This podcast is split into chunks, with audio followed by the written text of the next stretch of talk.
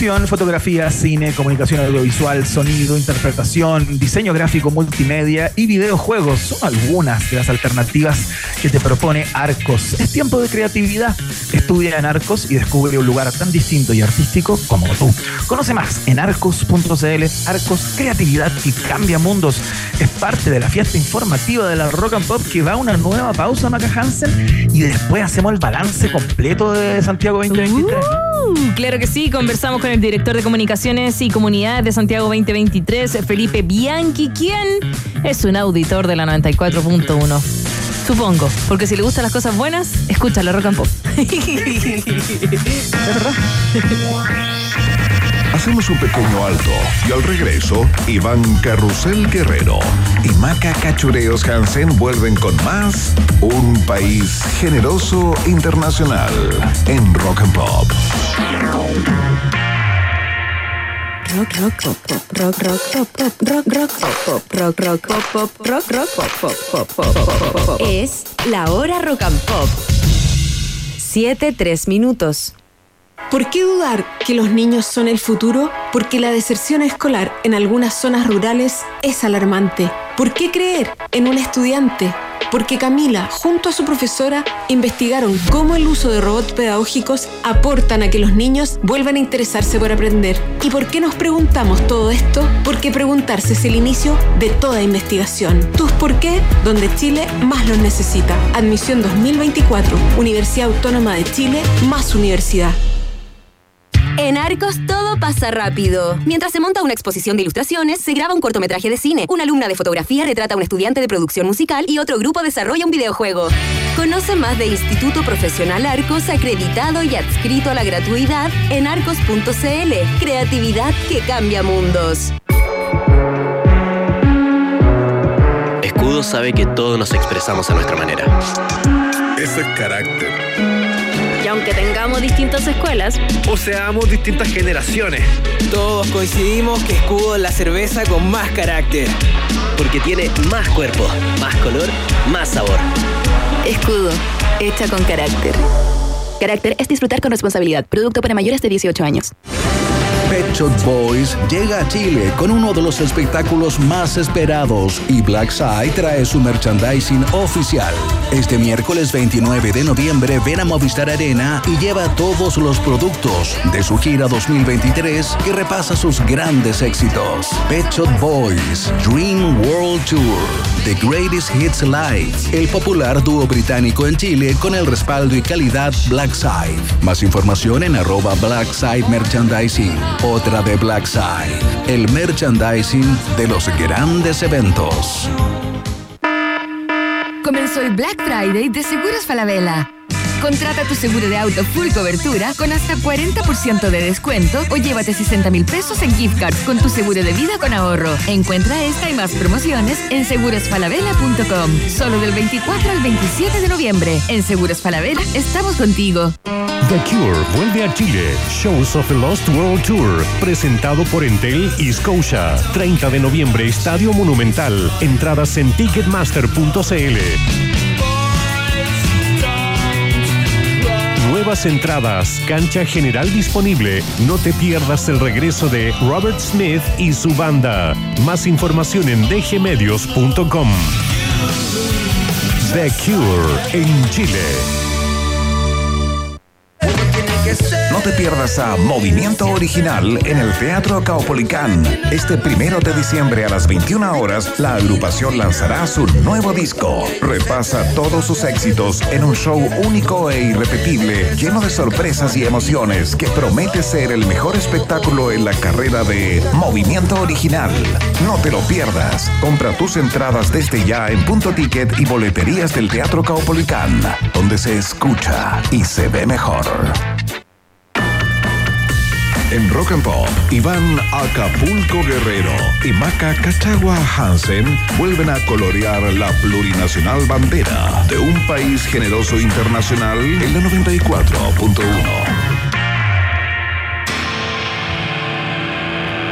Nos quedamos con Pixies a esta hora de la tarde, 7 con 5 minutos. Nos canta Here Comes Your Man en la 94.1 y escuchas también rockandpop.cl.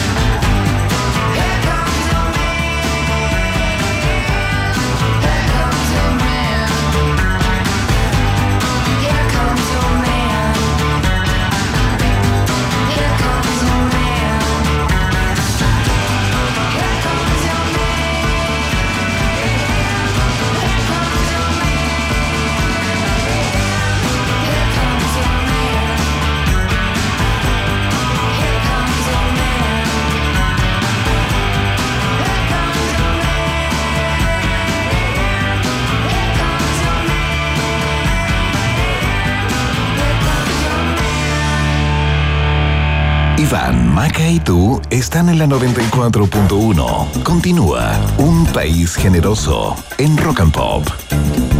Muy bien, seguimos haciendo la fiesta informativa de la 94.1 y mm, vamos a hacer una suerte de balance de lo que fue Santiago 2023, tanto en su versión panamericana como para panamericana. Acaban de terminar los juegos este domingo, eh, con muy buenos números en muchos ámbitos, ¿no? Eh, tanto en lo deportivo como en términos de, de gestión. Mm, los juegos partieron como parten muchas cosas en Chile, las grandes y las pequeñas, con algo de chaqueteo con un poquito de mala fe, incluso por parte de algunos y algunas, eh, poniendo el foco en informaciones eh, que aparecían como grandes, pero finalmente a la, luz de los acontecimientos eran insignificantes del todo. Eh, queremos hablar de estos tremendos juegos panamericanos y parapanamericanos en Chile con una persona que lo vio ahí, desde el borde de la cancha, desde la cancha misma, uno de los actores de este, de este certamen, ¿no? Maca Hansen, ¿quién nos acompaña en el día de hoy al teléfono? Estamos en el teléfono con un auditor de la Rock and Pop. Sí, lo dije y que hay que decirlo, porque le gustan las cosas buenas y por eso escucha la radio. Es director de comunicaciones y comunidades de Santiago 2023. Eh, Felipe Bianchi al teléfono, bienvenido a un país generoso. Hola, ¿qué tal? ¿Cómo están, Iván, Maca? Qué gusto. Efectivamente, por primera vez en mucho tiempo no estoy escuchando el programa en el auto, sino que estoy en mi casa, tendido en un sillón, escuchando recién la canción tan famosa de El Consomé. ¿Cierto? ¿Cierto? La estaba cantando acá. Bien, estupendo. Oye, y por fin sentado, ojalá relajado, ojalá con un, con un vasito de bebida en la mano, puede ser otra cosa, y, y, respirar un poco de lo que fue este mes y más tiempo de lo de Santiago 2023. ¿Cierto que sí? ¿Se puede descansar un poco? Se puede, pero un ratito nomás, porque la verdad es que ahora viene toda otra etapa que tiene que ver justamente con lo que decía Iván, con, con el análisis, con el recuento, con las rendiciones, con las memorias y con una serie de cosas, pero la memoria, con, un, con un estado de felicidad eh, y de orgullo bien grande, porque la verdad es que resultó todo increíble y estamos muy orgullosos. Eh, agradezco, de hecho, a una de las partes importantes de estos juegos que fue la conducción en el día que lanzamos el himno, hace ya varios meses. No lo digas. Sí, estuve. Estuve cuando partió todo y, fue muy bonito. ¿ah? pudimos ver a Few eh, antes de que fuera la. Antes de que fuera un rockstar. Ahora es muy difícil verlo. Ahora es muy difícil la foto. ahora yo otro precio. Sí, yo debería haber aprovechado más fotos y fue muy lindo. Todo, todo. Eh, mando un saludo a la organización, quienes estuvieron detrás. Estaban todos trabajando con una sonrisa de oreja a oreja y eso que todavía estábamos comenzando recién. Eh, y bueno, algo de oreja a oreja que he visto también en los periodistas que estuvieron ayudando detrás y también la gente, por ejemplo, de ADN, que venía todos los días a conversarnos de los Juegos Santiago 2023, estaban todos felices, estaban todos muy, muy contentos. Y yo creo que los deportistas también, ¿o no? Es verdad, sí, que se vivió un ambiente muy especial, se vivió un ambiente como yo creo, so pena de ser un poco exagerado para algunos, debe haber sido el, evento más eh, emocionalmente agradable de la historia de nuestro país, te diría yo. Mira, mira lo que te digo. Y lo resumió muy bien una voluntaria hace unos días en uno de los múltiples actos y reuniones que hicimos, que decía, mira, yo había estado feliz muchas veces en mi vida, otras veces había estado triste, nosotros trabajamos mucho, decían los voluntarios, nos levantamos muy temprano, terminábamos tarde, pero estábamos todos los días felices. Lo que no me había pasado nunca era vivir 15 días seguidos feliz.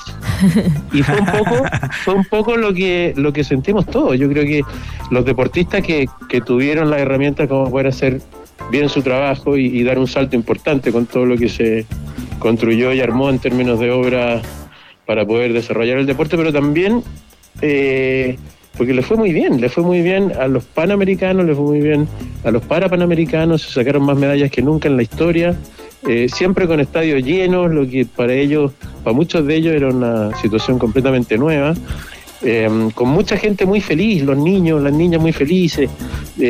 suena como lugar común o, mm. o, como un poco dulzón decirlo así. Yo sé que Iván aborrece este tipo de cosas, pero los abuelitos, las abuelitas, la familia entera disfrutando, realmente eran un panorama que hace mucho rato no veíamos, si es que alguna vez lo vivimos, durante tanto tiempo al menos. Y yo creo que eso es lo que nos pone a todos más orgullosos.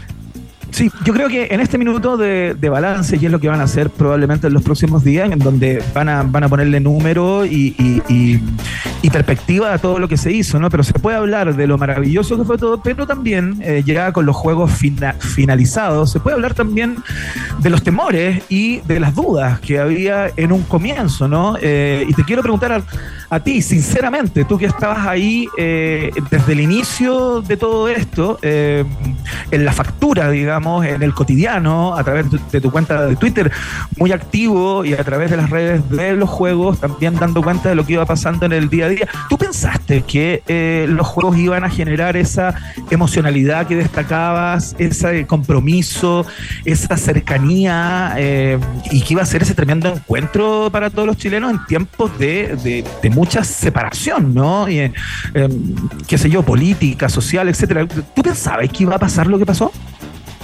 Yo pensaba que iba a pasar quizás en una medida un poquito más baja, pero tenía fe porque mm, los que, los que trabajamos alrededor del deporte sabemos lo que el deporte produce, entonces lo único que queríamos nosotros los que estábamos en la organización era que partiera luego la competencia, que partieran luego las pruebas, que partieran luego, que se abrieran luego los estadios, porque una vez producido eso, em, todo el foco iba a estar justamente en, en la emoción y en la belleza que tienen las competencias deportivas. Entonces, en, eso yo tenía fe.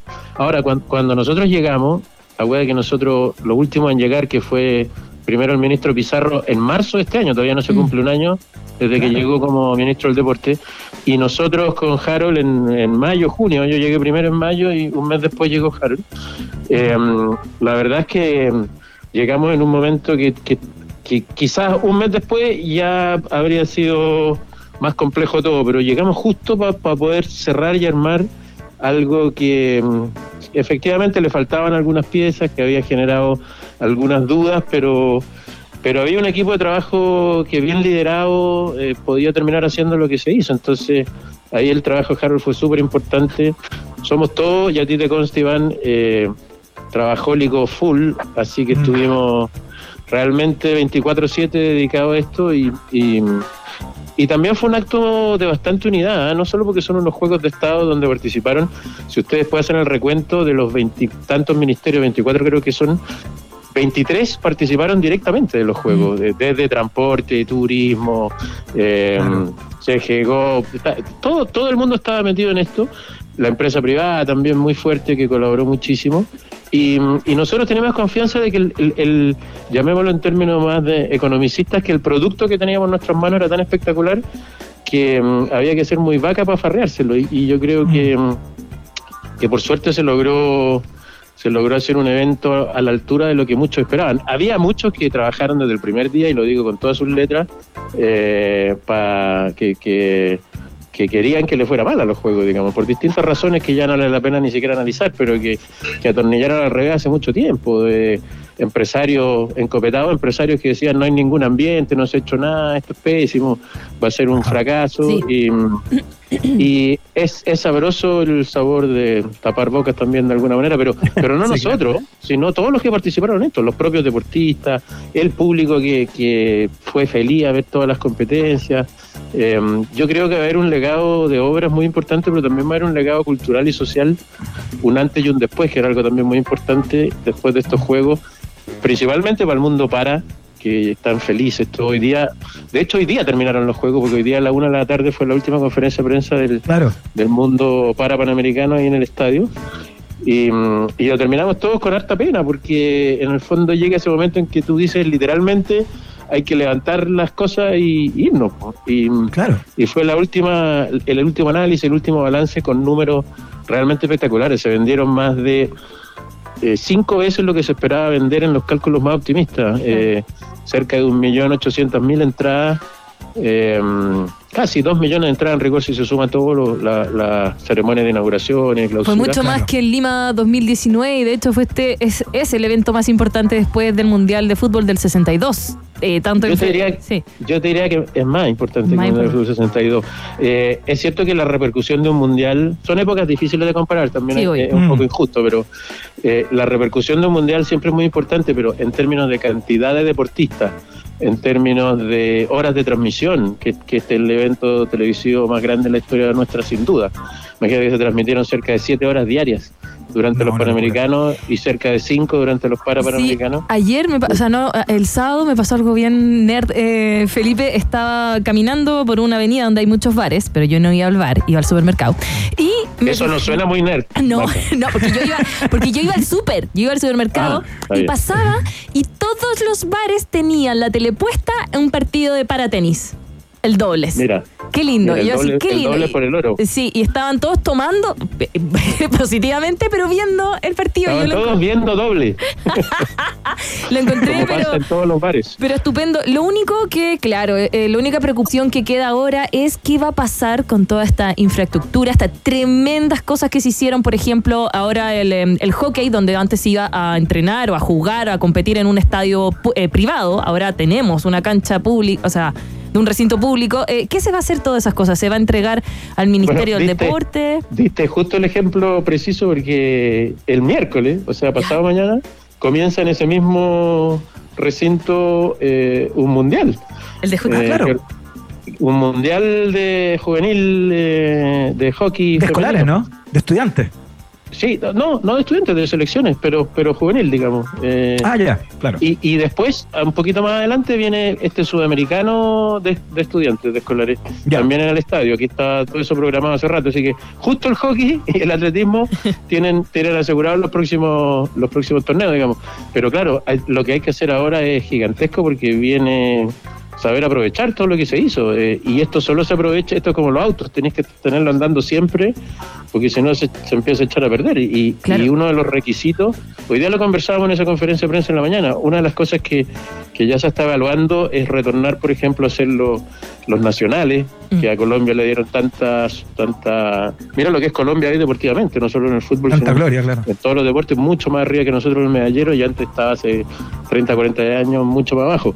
Eh, Mm. Buena parte de eso tiene que ver con mantener la competencia permanentemente durante el año, entre regiones, eh, los, los campeonatos nacionales que en Chile desaparecieron. Claro, porque Eh, por ejemplo la pista atlética del Estadio Nacional, que ahora está el Estadio Atlético Mario Recordón, que no se puede usar para los paramericanos, pero sí para los para paramericanos, es tremendo, Iván.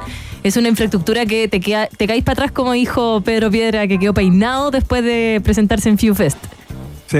Sí, es Sí. verdad. Hay, hay una tecnología que, bueno, eso eh, yo creo que al final quedó más claro, pero, pero fue así desde el principio, para que estos Juegos fueran clasificatorios para los Olímpicos de París 2024, donde Claro. supongo que el programa ya está acreditado, van a viajar a hacerlo desde allá. Yo quiero ir. Eh, eh, para que eso fuera posible, para que hubiera 23 deportes clasificatorios por primera vez en la historia, desde un Panamericano, eh, era obligatorio que la- los lugares, las pistas, los, los- los escenarios tuvieran eh, calidad olímpica, porque tú podías hacer un campeonato con calidad eh, regional, con calidad nacional, con calidad sudamericana, con calidad parapanamericana, y el máximo de la pirámide es calidad olímpica. Y, y es- en este caso el requisito era eso, o sea, las canchas de hockey, las pistas de atletismo, las canchas o los lugares de gimnasia, todos tenían que tener el mismo nivel de un torneo olímpico. Entonces, por eso se vio también todo lo que se vio.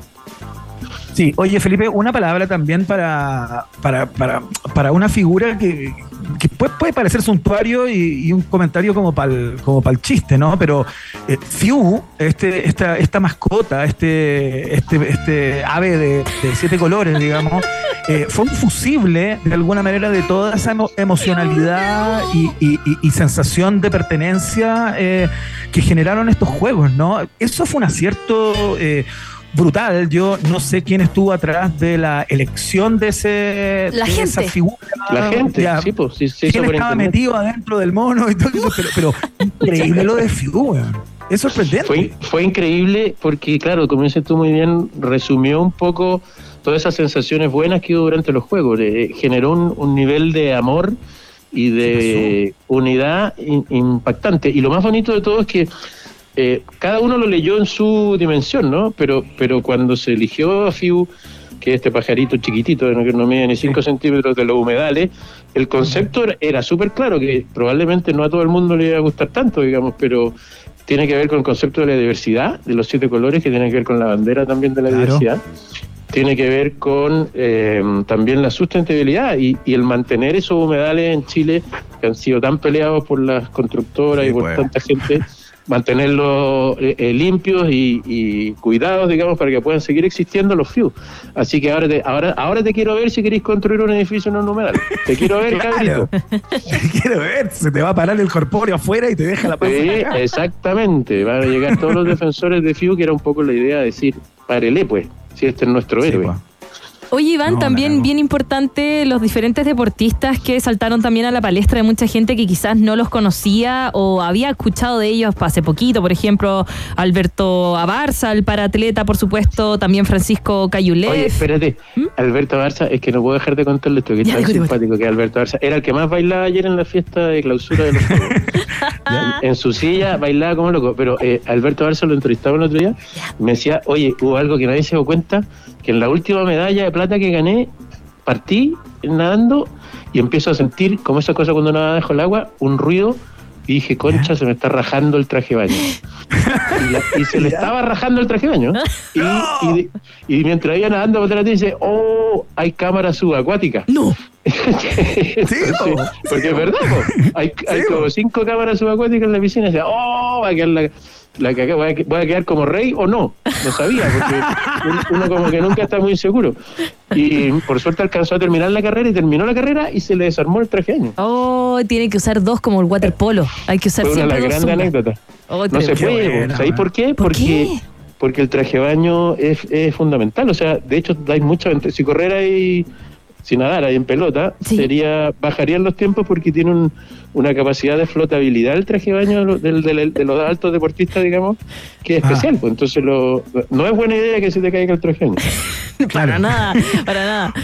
Oye, bueno, me Ah, bueno, imagino perdón, que la perdón, estaba hablando, de los, eh, estaba hablando de los deportistas. Disculpa, Iván. Lo Sí, que perdón, pasa, perdón. no, no, lo que pasa es que eh, destacarlo en cierta manera porque ahora vienen eh, eh, París 2024, donde vamos a ir con Iván Guerrero, por supuesto, y está esta carrera hacia los Juegos Olímpicos y la idea es ahora es hacer este llamado a que la gente siga en redes sociales a los deportistas porque le ayuda muchísimo. Muchísimo, Lamentablemente, sí, pues. al momento de buscar la- las lucas, de tocar timbre, de tocar puertas, porque así son las cosas, si tienen hartos seguidores, mira, perdón que lo diga, pero los pescan más. Así que si a todos les gustaron los Juegos de Santiago 2023, por favor vaya a seguir a su deportista favorito en Instagram, no cuesta nada.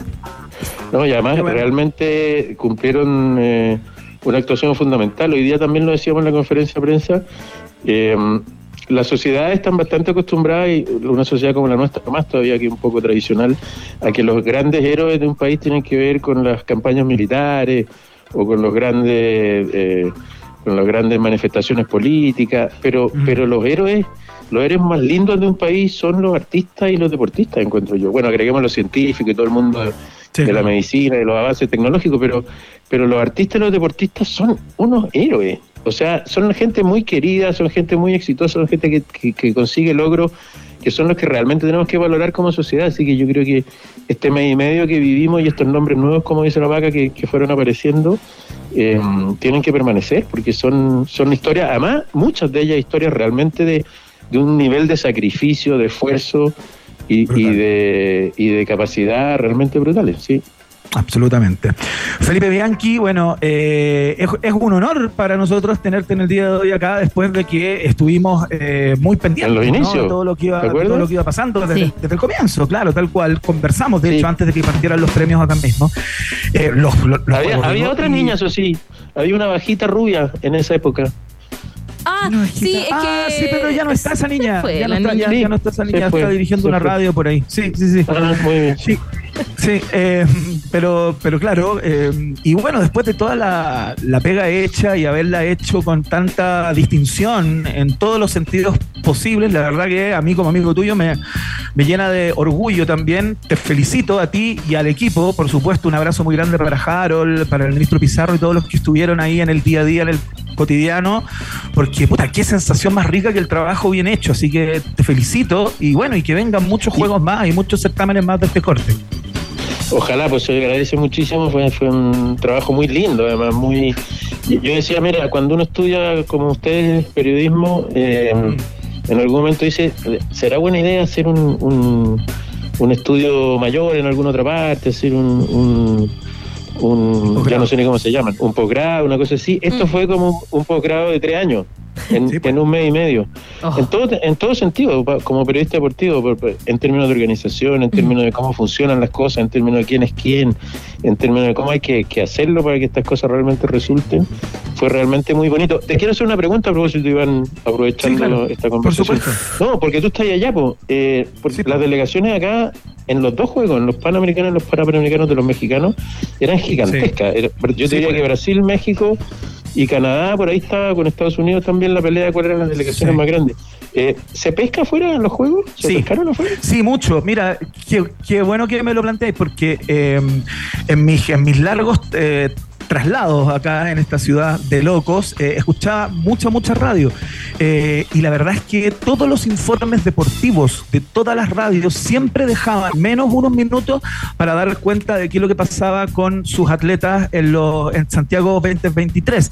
No tan solo con el medallero y todo eso, sino que contaban eh, las anécdotas que ellos subían en sus cuentas de Instagram, lo bien armado que estaba todo, se destacó eh, el trabajo del, equipo del cual tú participaste eh, a, a propósito de eh, la estupenda gestión de todos estos juegos. Así que sí fue tema, acá en México era conversación, así que bueno, fantástico también porque en términos de imagen país eh, también quedó instalada esa misma sensación.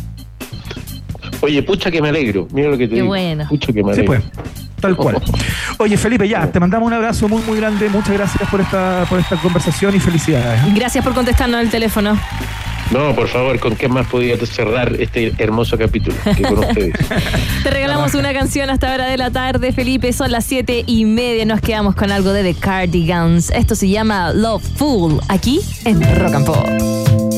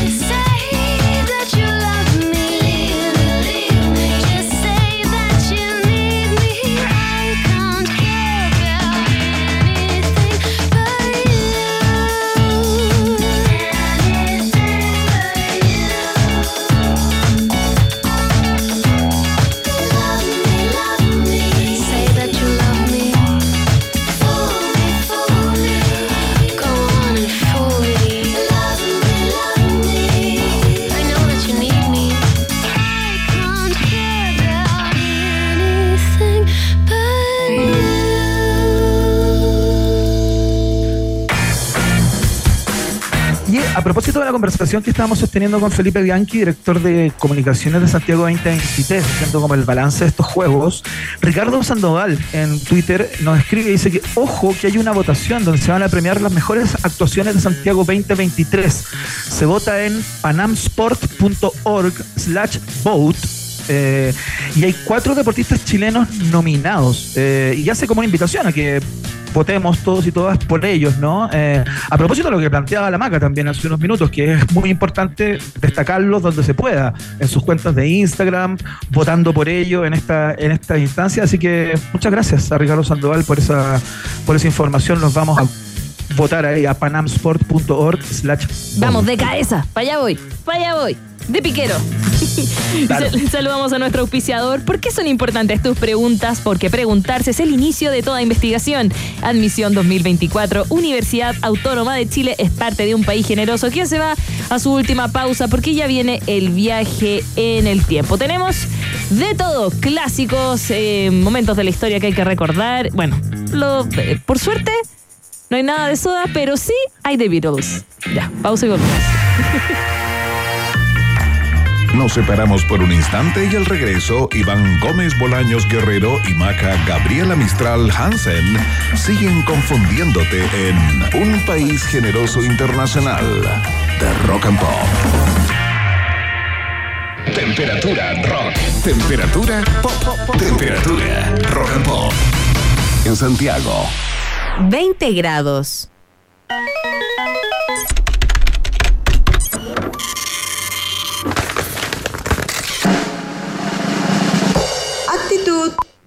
Es tiempo de creatividad. Estudia en Arcos y descubre un lugar tan distinto y artístico como tú. Conoce más del Instituto Profesional Arcos, acreditado y adscrito a la gratuidad en arcos.cl. Arcos, creatividad que cambia mundos. ¿Por qué dudar del buen corazón de un bombero? Porque al salvar vidas, exponen la suya, estresando su corazón. ¿Por qué creer en un estudiante? Porque Daniela, junto a su profesor, desarrollaron EDCA, un programa de evaluación de riesgo cardiovascular que ayudará a miles de bomberos. ¿Y por qué nos preguntamos todo esto? Porque preguntarse es el inicio de toda investigación. ¿Tus por qué? Donde Chile más los necesita. Admisión 2024. Universidad Autónoma de Chile. Más universidad. Sabe que todos nos expresamos a nuestra manera. Ese es carácter. Y aunque tengamos distintas escuelas, O seamos distintas generaciones. Todos coincidimos que Escudo es la cerveza con más carácter. Porque tiene más cuerpo, más color, más sabor. Escudo, hecha con carácter. Carácter es disfrutar con responsabilidad. Producto para mayores de 18 años. Gran Arena Monticello presenta Primero de diciembre, homenaje a George Michael por Robert Barco. 3 de febrero, Jorge Drexler. En noviembre ven al Super Miércoles de Monticello que sortea una Chevrolet Captiva o 12 millones en efectivo, además de 10 millones a repartir. Por tu visita y en cada juego obtendrás cupones para participar y ganar. Escápate a Monticello. Apuesto te va a gustar. Comenzó el Black Friday en Mercado Libre. Aprovecha descuentos increíbles de hasta 40% off en tecnología, moda y hogar. Compra tus productos favoritos en la app con envío gratis sobre 19,990 pesos. Mercado Libre, lo mejor está llegando. La música se viste de historia. Los Jaivas culminan su increíble celebración de 60 años en un concierto épico en la Quinta Vergara este 9 de diciembre. Compra tus entradas en sistema.ticket. Únete a esta fiesta musical inolvidable y celebra seis décadas de grandes éxitos. Los Jaivas en la Quinta Vergara. Una noche que marcará la historia. Produce Bizarro. Comenzó el Black Friday de Seguros Falabella. Contrata tu seguro de auto full cobertura con hasta 40% de descuento o llévate 60 mil pesos en gift cards con tu seguro de vida con ahorro. Encuentra esta y más promociones en segurosfalabella.com. Solo del 24 al 27 de noviembre. En Seguros Falabella estamos contigo. Iván Jalapeño Guerrero y Maca Cacho de Cabra Hansen siguen poniéndole mucho chile a esta ensalada llamada Un País Generoso Internacional que sigue picando dos veces en Rock and Pop. Estimados Estimados pasajeros, pónganse cómodos y prepárense para el despegue. Llegó el momento de subirte al DeLorean de la 94.1 y viajar por la historia de nuestra cultura pop. Es el viaje en el tiempo en un país generoso de la rock and pop. Primera estación.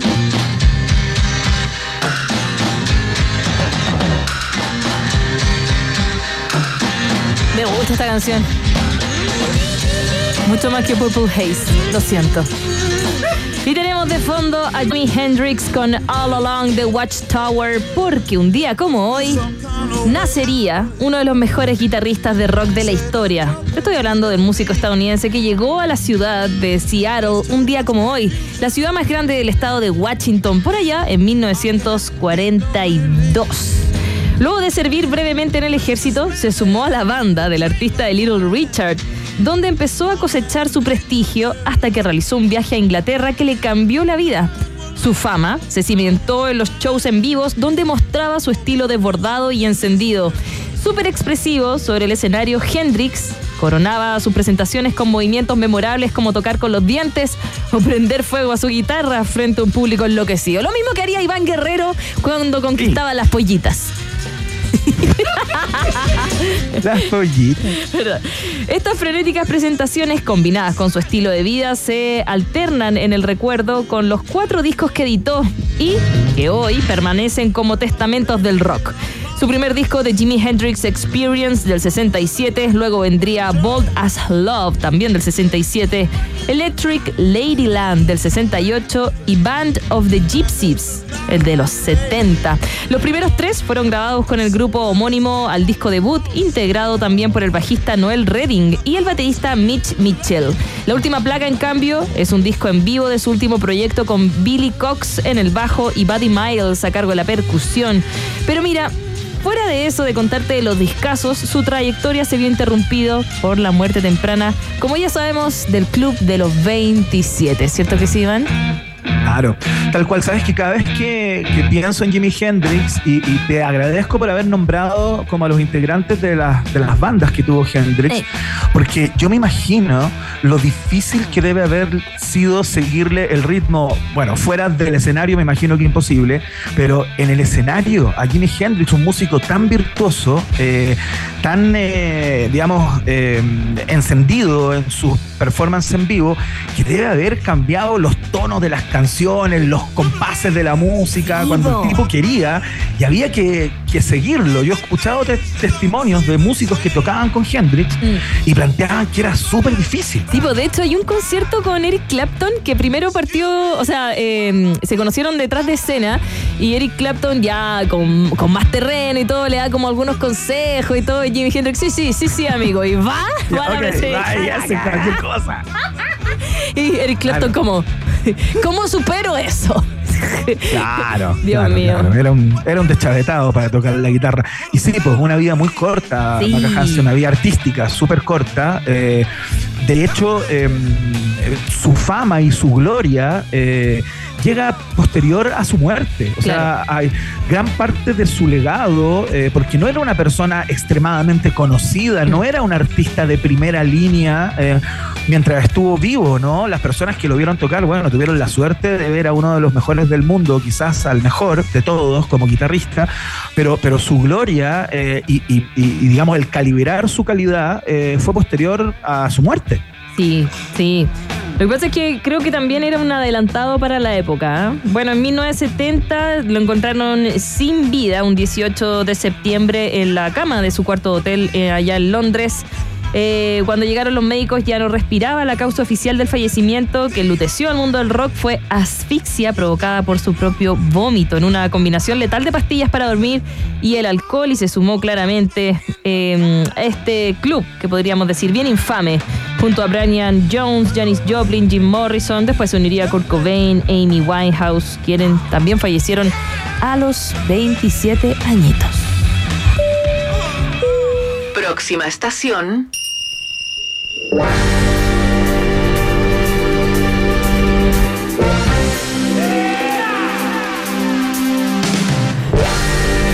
Mejores eh, golpes, Iván.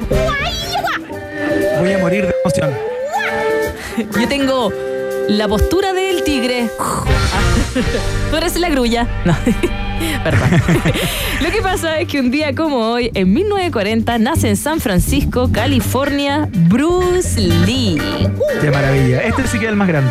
El más grande. Esta es la canción, de hecho, de la película Enter the Dragon, ¿ya? El Claro. soundtrack. Bueno, el actor y cineasta estadounidense Bruce Lee, eh, maestro en artes marciales, considerado el más influyente de todos los tiempos e ícono de la cultura pop del siglo XX, protagonizó seis películas, ocho series de televisión, 27 videojuegos de artes marciales, nació un día como hoy. Habría cumplido, si no me equivoco, 83 añitos, ¿ah? Oh. La mayor figura de las artes marciales en el cine falleció de una manera prematura la mañana del 20 de julio del 73 y las causas, a más de 50 años, ya se saben, pero siguen siendo sospechosas. Como diría el chileno, sospechosa la wea.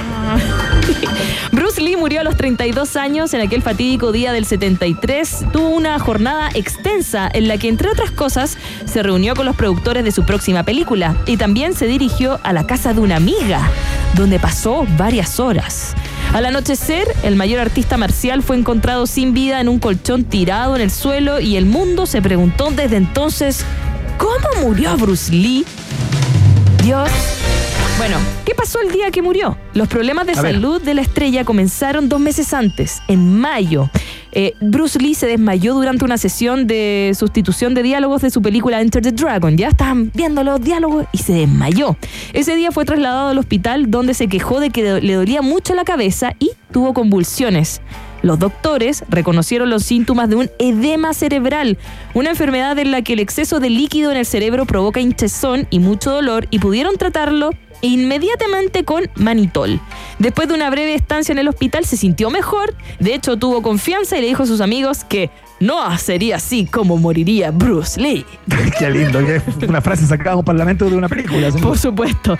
Bueno, al ser dado de alta, Lee retomó rápidamente su régimen habitual, ejercicio físico, continuó comiendo su dieta, que era una combinación estricta de verduras, arroz, pescado y leche, todo eso, ya. El 20 de julio del 73, Lee daba indicios de estar recuperándose, estaba a potope, estaba perfecto, peinado para atrás. Pero el día de su muerte estaba muy ocupado. Estaba en Hong Kong, donde se hicieron muchísimas de sus películas y se había reunido con un productor allá en Hong Kong. Estaba así trabajando. Tras la reunión, Bruce fue al departamento de una amiga. O como algunos aclararían más tarde, la amante, la actriz taiwanesa Betty Ting Pei. Estuvieron a solas durante varias horas y luego hicieron planes para cenar. Pero no se concretó. A las siete y media dijo que le olía la cabeza.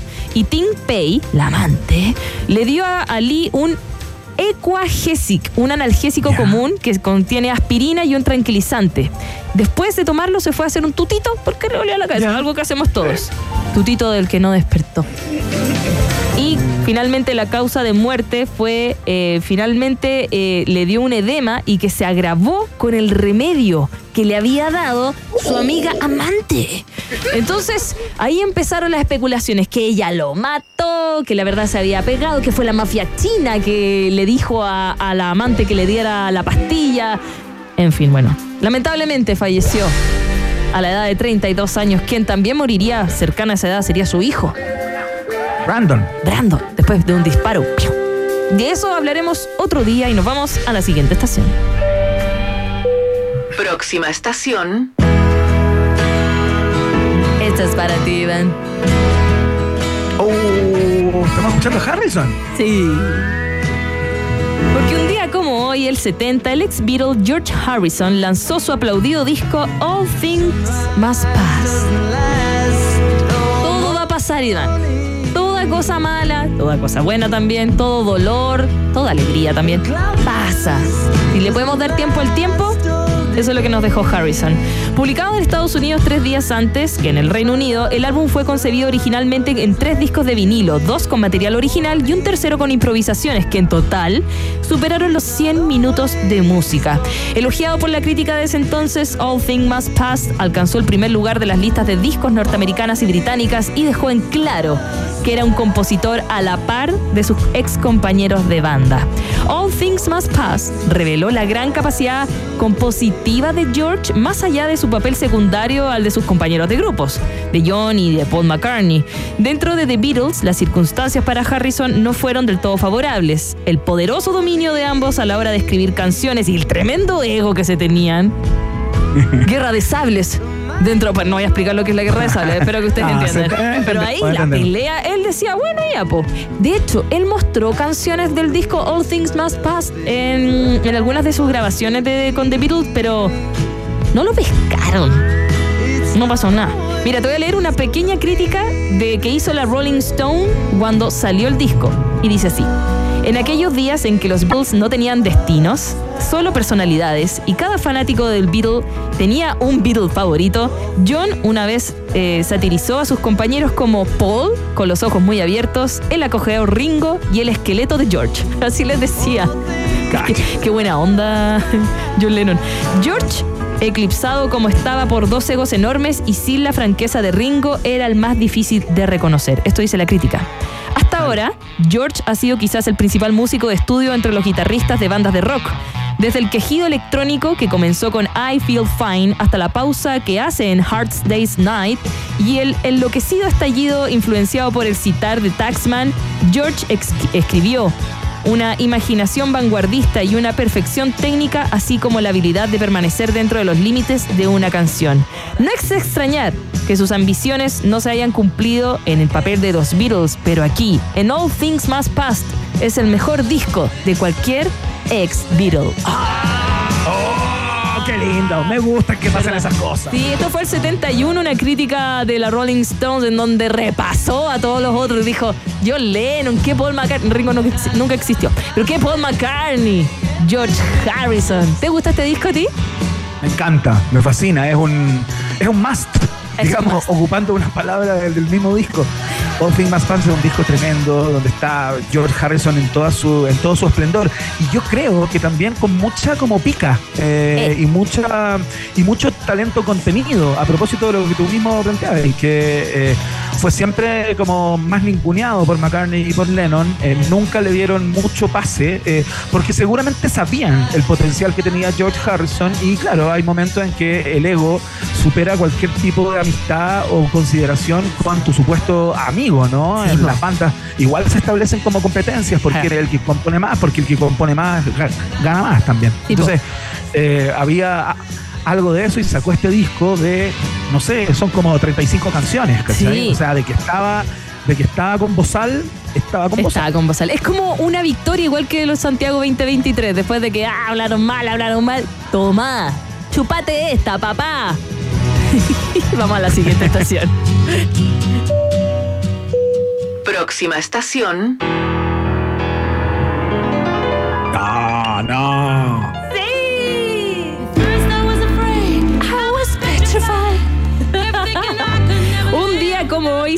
Lanza el disco Love Tracks, sexto álbum de estudio de Gloria Gaynor, en donde el tema central es I Will Survive. Nuestra canción de las mañanas, nuestra canción para ir a ver. Sobreviviré, claro. para ir al baño. No, no, no. La canción para ir a hacer trámites. Una canción que tiene la tremenda Gloria Gaynor y que tiene una excelente historia. A veces las grandes canciones esconden grandes historias en las que el factor determinante es el azar. Ese es el caso de I Will Survive. Sorprende saber que uno de estos grandes himnos pop tuvo su origen en un despido laboral que durante dos años estuvo estacionada, olvidada esta canción, esperando su momento, esperando a Gloria Gaynor. Y, coincidi- y coincidió que la diva se recuperaba entonces de una delicada operación de columna, entonces le mostraron esta canción y el sello le había dicho que ella ya estaba olvidada, que ya había ya... mm, Ya, chao, chao, chao. Y dijo, no, pues...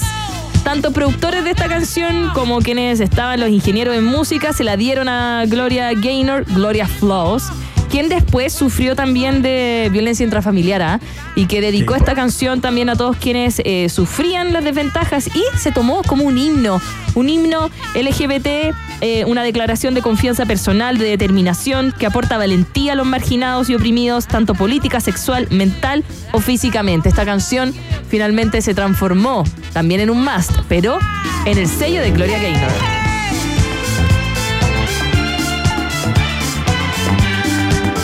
Me gusta Estuvo en Viña un día. ¿eh? Sí, sí. Cuando Viña traía música. No, igual este año también trae, trae, trae a ese mexicano que yo creo que allá lo escuchas hasta en la esquina. ¿A cuál? Peso pluma.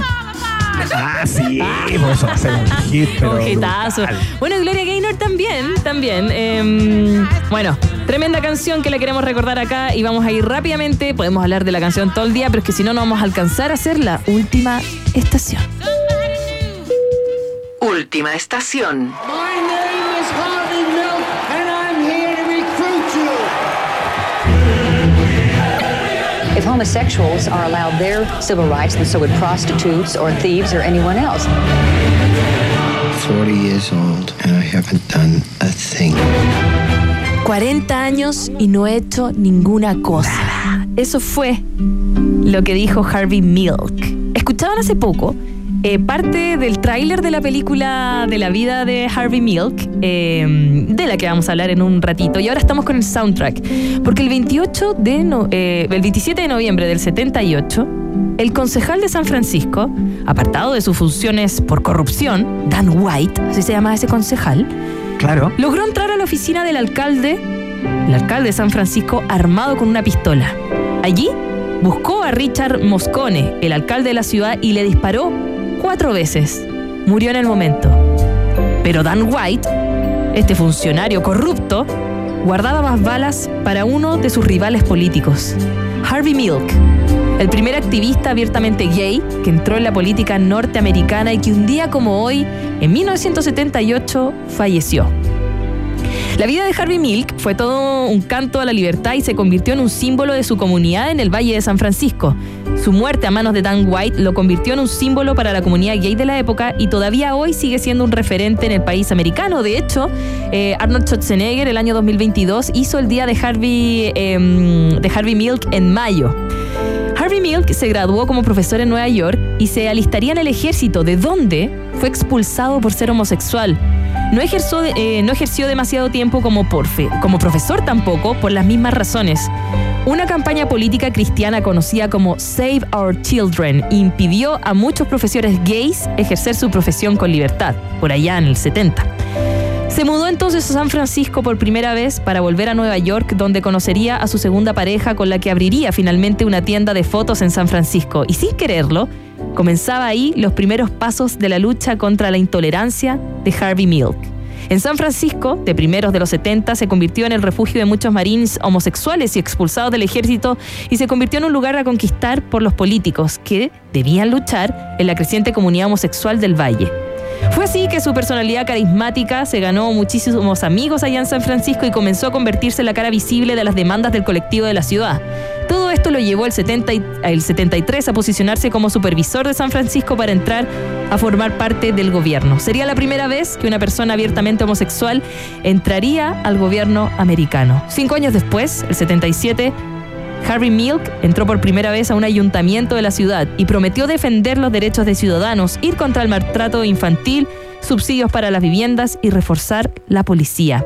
Fue un paso providencial para que la comunidad gay comenzara a no verse discriminada en San Francisco y Estados Unidos en general, y los logros de Milk fueron paralizados tras sus asesinatos a mano de Dan White que te contaba. Hay una película en donde se ganó un Oscar Sean Penn eh, que se llama Milk, para ustedes que lo conozcan, si es que no, no saben de quién estamos hablando. Yo sé que esto estoy hablando de algo gringo que pasó, pero creo que es bonito destacarlo. ¿Quién era? Y así terminamos el viaje de este día lunes. Extraordinario, extraordinario el viaje de Maca Hansen el día de hoy para grabarlo, para colgarlo en el Louvre, para colgarlo en el Louvre el viaje del día de hoy. Muy bonito, gran trabajo. Gracias. Espero que lo hayan grabado. Nosotros, eh, después de este lindo viaje por la cultura pop, eh, vamos a los resultados parciales de la pregunta del día. Rock and Pop tienes un permiso 24-7 para la pregunta del día. Vota en nuestro Twitter, arroba Rock and Pop, y sé parte del mejor país de Chile. Un país generoso de la Rock and Pop.